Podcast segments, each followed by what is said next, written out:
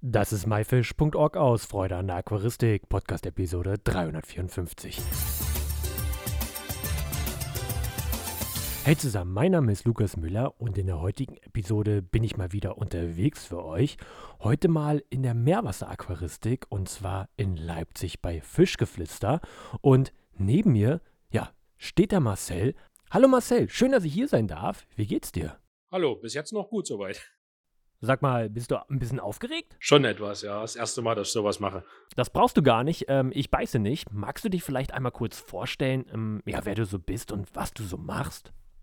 Ja, also mein Name ist Marcel Plewonski. Mir gehört das Geschäft Fischgeflüster in Markleberg bei Leipzig. Ähm, ich habe ein reines Meerwasseraquaristik-Fachgeschäft äh, und verkaufe eigentlich alles rund ums Meerwasseraquarium, Korallen, Fische, Zubehör. Das äh, bedeutet ja, du hast selbst ein Meerwasserfachgeschäft. Magst du uns vielleicht mal erzählen, wie es überhaupt dazu kam? Da müsste ich jetzt ein bisschen länger ausholen. Aquaristik begleitet mich schon mein ganzes Leben. Äh, solange ich mich erinnern kann, hatten wir bei uns zu Hause immer mindestens ein Aquarium, das dann halt von meinem Vater äh, gepflegt wurde. Und da hat sich dann extrem schnell ein gemeinsames Interesse rausentwickelt. Mit zwölf hatte ich dann mein erstes größeres Süßwasseraquarium ähm, und das hat sich auch nie verändert. Das Interesse war immer riesig groß und irgendwann hatte sich das bei mir dann so entwickelt, dass ich äh, aus bestimmten Lebenssituationen mich selbstständig gemacht habe. Damals eigentlich noch mit einem ähm, Dienstleistungsbetrieb für Süßwasseraquarien. Ähm, ich habe hauptsächlich für meine Kunden ihre Aquarien betreut und gepflegt nur. Ähm, hatte dann durch einen Auftrag eines Salzwasseraquariums jemanden gesucht, der mich dabei unterstützen kann.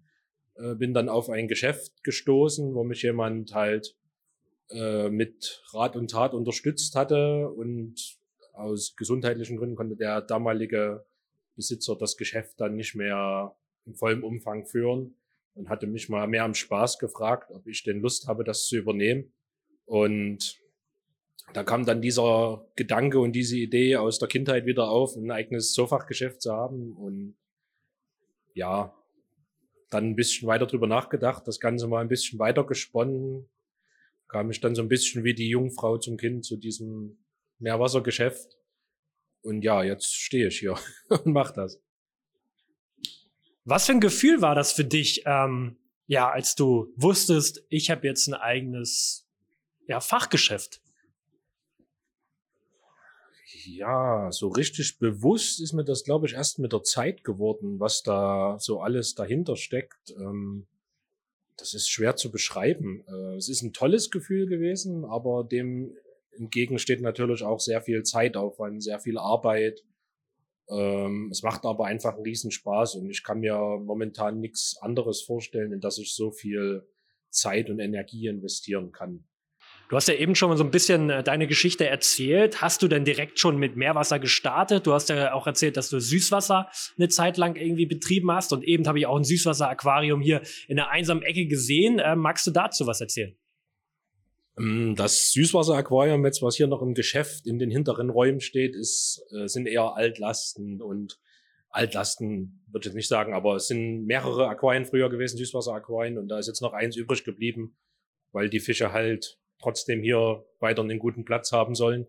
Ähm, das mit dem Thema Meerwasser hat sich erst relativ spontan entwickelt und ja, ich bin da eigentlich fast kompletter Quereinsteiger und mache das jetzt erst, seitdem ich das Geschäft habe, wirklich richtig professionell, aber bekomme das, denke ich, im Moment ganz gut hin.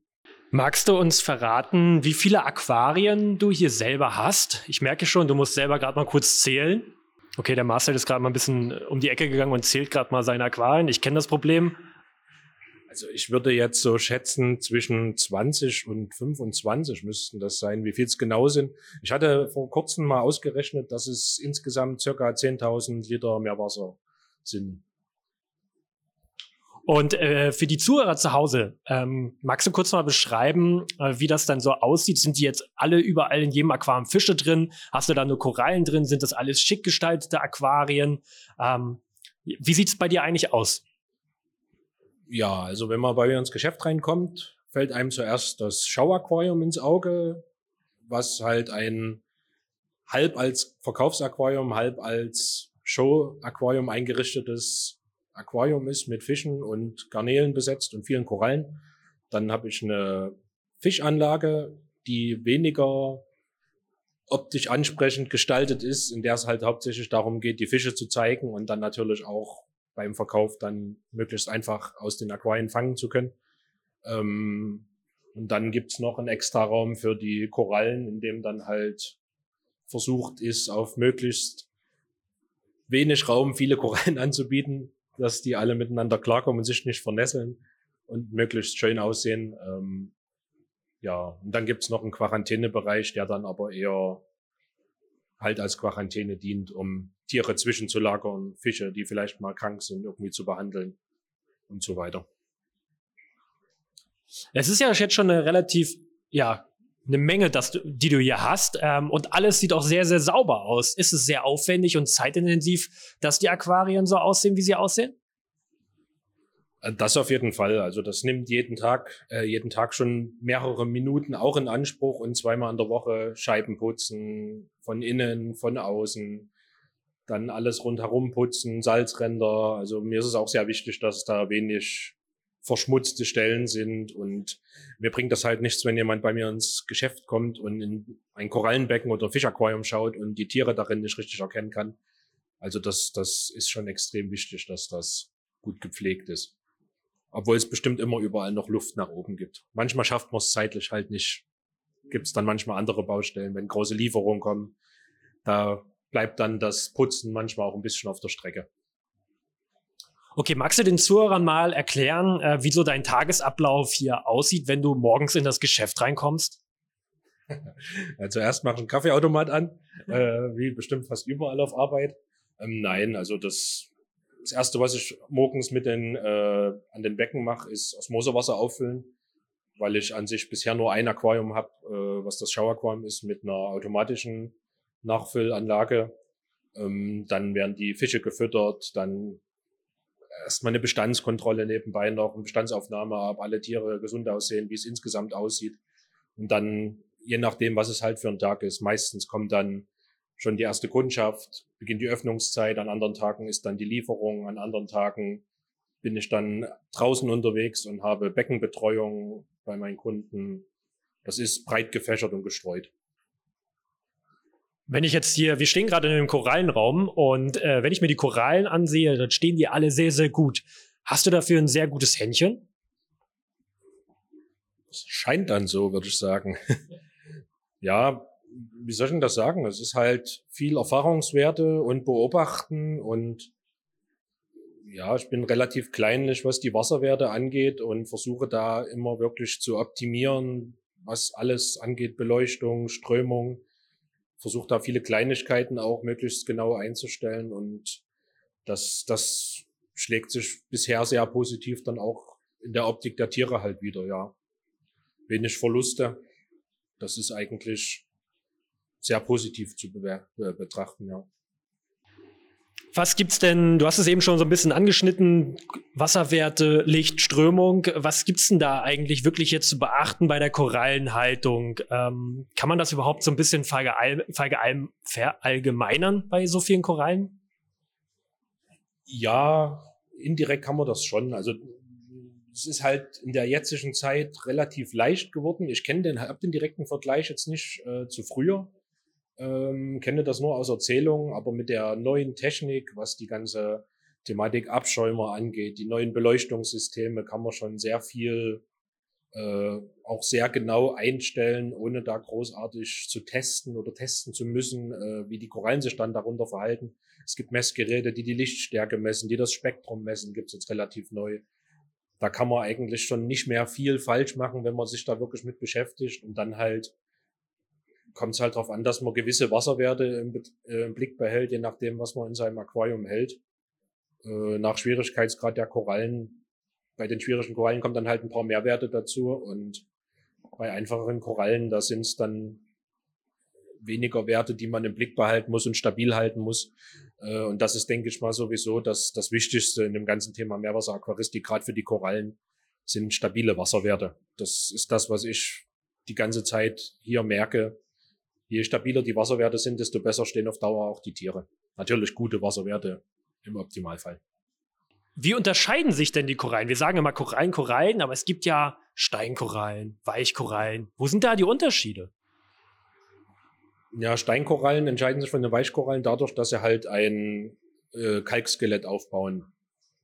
Äh, da gibt's dann auch nochmal eine Unterscheidung bei den Steinkorallen. Das sind dann LPS-Korallen und SPS-Korallen. Das bedeutet an sich, die LPS-Korallen, das sind langpolypische Korallen, beziehungsweise Polypen, äh, mit großen Polypenkorallen. Und die SPS, die haben dann sehr viel Skelett, sage ich mal, und nur ganz kleine Polypen. Und das sind im Normalfall auch die anspruchsvolleren Korallen. Und die einfacheren Korallen sind dann eigentlich die Weichkorallen, die äh, an sich eine eher lederartige Beschaffenheit haben vom, vom Aufbau her. Ja. Du hast ja bestimmt auch Kunden hier, die noch gar nicht so in der Thematik sind, noch kein Aquarium haben in der Meerwasseraquaristik. Was benötige ich, wenn ich ein Meerwasseraquarium starten möchte? Ja, im Optimalfall ein Aquarium, was dicht ist. äh, ich empfehle den Kunden oft ein etwas größeres Aquarium, gerade am Start, weil das ist ja in der Süßwasseraquaristik genauso. Kleine Aquarien sind meistens etwas instabil. Ein größeres Aquarium, so zwischen 300 und 500 Liter, das verzeiht auch mal einen kleineren Fehler. Wenn dann doch mal eine Koralle stirbt oder irgendwas, dann kippt nicht gleich das ganze Becken. Äh, das ist schon die erste Empfehlung. Die Lampe ist ein Thema für sich und der Abschäumer, das sind meiner Meinung nach die Geräte, bei denen man nicht sparen sollte.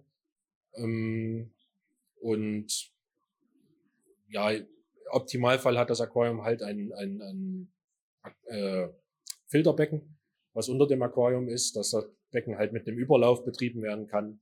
Ähm, die Filterbecken bieten halt mehr Raum für zusätzliche Technik oder auch Filtermaterialien. Im Idealfall dann natürlich noch gutes Meerwasser mit einer guten Dichte und dann kann es eigentlich schon fast losgehen. Nebengestein, Keramik, Bodengrund. Das sind so die üblichen Sachen. Okay, und wenn ich diese Komponenten jetzt habe, kann ich dann direkt jetzt Korallen und Fische schon einsetzen? Das kommt darauf an, mit was man anfängt. Also es gibt direkt Produkte, zum Beispiel von der Firma ATI, die haben ein Meerwasserkonzentrat, was man mit Osmosewasser halt so auffüllen kann, dass man die perfekte Dichte hat. Ähm, und die, die Produkte sind direkt dafür ausgelegt, dass man äh, die Aquarien direkt besetzen kann. Also das, das gibt schon die Möglichkeit. Man muss halt dann wirklich die, die Wasserwerte im Blick behalten in der Besatzphase, dass äh, gerade die Nährstoffwerte, die am Anfang sehr wichtig sind, Phosphat, Nitrat, dass die keine riesengroßen äh, Schwankungen haben, weil das ist dann das, womit die Tiere nicht klarkommen. Was hat es auf sich? Das hatte letztens ein Zuhörer geschrieben in den Kommentaren unter einem unserer Videos. Ähm, seine Korallen werden weiß. Ähm, warum ist das so und woran könnte das liegen? Das kann wieder mehrere Gründe haben. Das ist allgemein ein Problem in der Meerwasseraquaristik, dass ähm, die Kundschaft meist mit ähm, der Folge oder einem Problem kommt und man als Händler dann ein bisschen ins Schwarze hineinraten muss, was der Grund sein könnte. Das Licht kann ein Grund sein, dass die Korallen weiß werden, die verbrennen bei zu starker Beleuchtung. Äh, ein starker Phosphatabfall kann der Grund sein, dann werden die Korallen auch weiß. Also das kann viele Gründe haben. Schwer zu sagen. Okay, was würdest du dem empfehlen? Also was sollte, wie sollte er vorgehen, um herauszufinden, was das Problem ist? Ja, die hauptsächlichen Wasserwerte auf jeden Fall mal durchmessen. Ähm, was er selber messen kann, Carbonathärte, Phosphat, Nitrat, die ganzen, ganzen Grundwerte. Und wenn, wenn da keine Un äh, Auffälligkeiten zu finden sind, dann kann man eine Wasseranalyse machen. Das bedeutet, man, man kauft sich dann von der Firma Fauna Marin oder ATI eine Wasseranalyse, füllt sein Beckenwasser ab, schickt das dann an die Firmen und bekommt dann zwei bis drei Tage danach ein, eine ausführliche sogenannte ICP-Analyse mit eigentlich allen Wasserwerten, die wichtig und entscheidend sind, äh, ausgewertet zu, zugeschickt und dann sollte man eigentlich schon die groben Probleme erkennen können. Und wie gesagt, wenn das Wasser halt in einem Top-Zustand ist, würde ich auf jeden Fall auch mal das Licht im Blick behalten. Gibt es eine Richtlinie, mit wie vielen Korallen man ein neu gestartetes Aquarium starten sollte? Das ist schwierig zu beantworten. Das, das sehen sehr viele sehr unterschiedlich. Manche sagen erstmal das Becken einlaufen lassen und gar keine Korallen, die anderen sagen schnell hochbesetzen. Da gibt's sehr, äh, sehr interessantes Material dazu von der Firma Sankokai, die direkt eine Beckenbesatz äh, oder Startaufstellung äh, gemacht haben, wie man das Becken halt mit ihren Produkten halt startet und wie viele Tiere man zu der und der Zeit an welchem Tag zusetzen soll. Die, die sind, sind darauf aus, das Aquarium relativ schnell zu bestücken, um halt eine stabile Biologie ins Becken zu bringen. Andere sehen das wieder anders und warten länger mit dem, mit dem ganzen Aufbau. Okay, also gibt es keine richtige Richtlinie, sondern unterschiedliche Methoden, die funktionieren. Ja, es ist irgendwo ein bisschen auch eine Gefühlssache, sag ich mal. Also ich empfehle immer gerne am Anfang äh, erstmal ein paar Korallen reinzustellen, die zu beobachten, im Optimalfall ein paar Weichkorallen, äh, einfache LPS-Korallen, die zu beobachten, gehen die Korallen auf, sind die Polypen offen, stehen die gut da, äh, haben die Volumen oder gehen die, wenn die dann nur zusammengezogen dastehen, dann, dann stimmt wohl irgendwas nicht. Und wenn damit alles in Ordnung ist und die Wasserwerte dazu passen, dann kann man halt immer weiter besetzen. Man muss halt dann aber auch sehen, dass man auch andere Tiere zusetzt, wie Fische, Garnelen, Schnecken, dass man irgendwo eine, eine Art Cleaning Crew im Becken hat, die die Algen beseitigt, die am Anfang auch in jedem Beckenneustart, in jeder Beckenneustartphase entstehen werden. Und irgendwo müssen ja auch Nährstoffe für die Korallen wieder ins Becken kommen. Jetzt hat vielleicht ein Zuhörer ja Interesse, hier mal vorbeizukommen. Kann man hier einfach vorbeikommen in deinem Ladengeschäft? Ja, natürlich. Also ich habe ganz normale Öffnungszeiten, die jederzeit bei Google oder auf meiner Website einzusehen sind. Und natürlich sind auch außerhalb dieser Zeiten Termine zu vereinbaren. Das ist natürlich, wenn, gerade wenn jetzt längere Beratungsgespräche gewünscht werden, dann äh, bietet sich das schon an, weil die Öffnungszeiten teilweise nicht planbar sind, ob jetzt gerade Flaute ist und niemand hier ist oder dann halt drei, vier Leute im Laden stehen.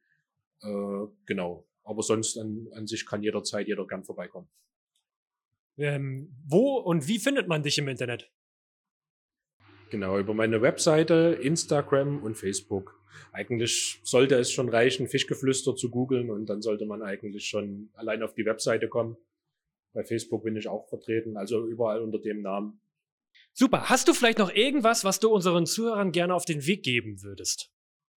Ähm, in der Meerwasseraquaristik finde ich es wichtig, Geduld mitzubringen. Und manchmal ist weniger am Ende dann doch mehr. Marcel, das waren richtig wunderschöne Worte zum Abschluss. Ich bedanke mich für deine Zeit und vielen Dank für diesen tollen Einblick und hoffe natürlich, dich hier irgendwann mal wieder zu begrüßen. Sehr gern, danke auch. Das war myfish.org aus Freude an Aquaristik, Podcast Episode 354. Ich hoffe, du konntest einige Infos aus dieser Episode mitnehmen. Alle weiteren Infos zu dieser Episode mit Bildern und Links findest du wie immer unter www.my-fish.org slash Episode 354. Wir hören uns nächsten Samstag wieder. Danke und tschüss, euer Lukas.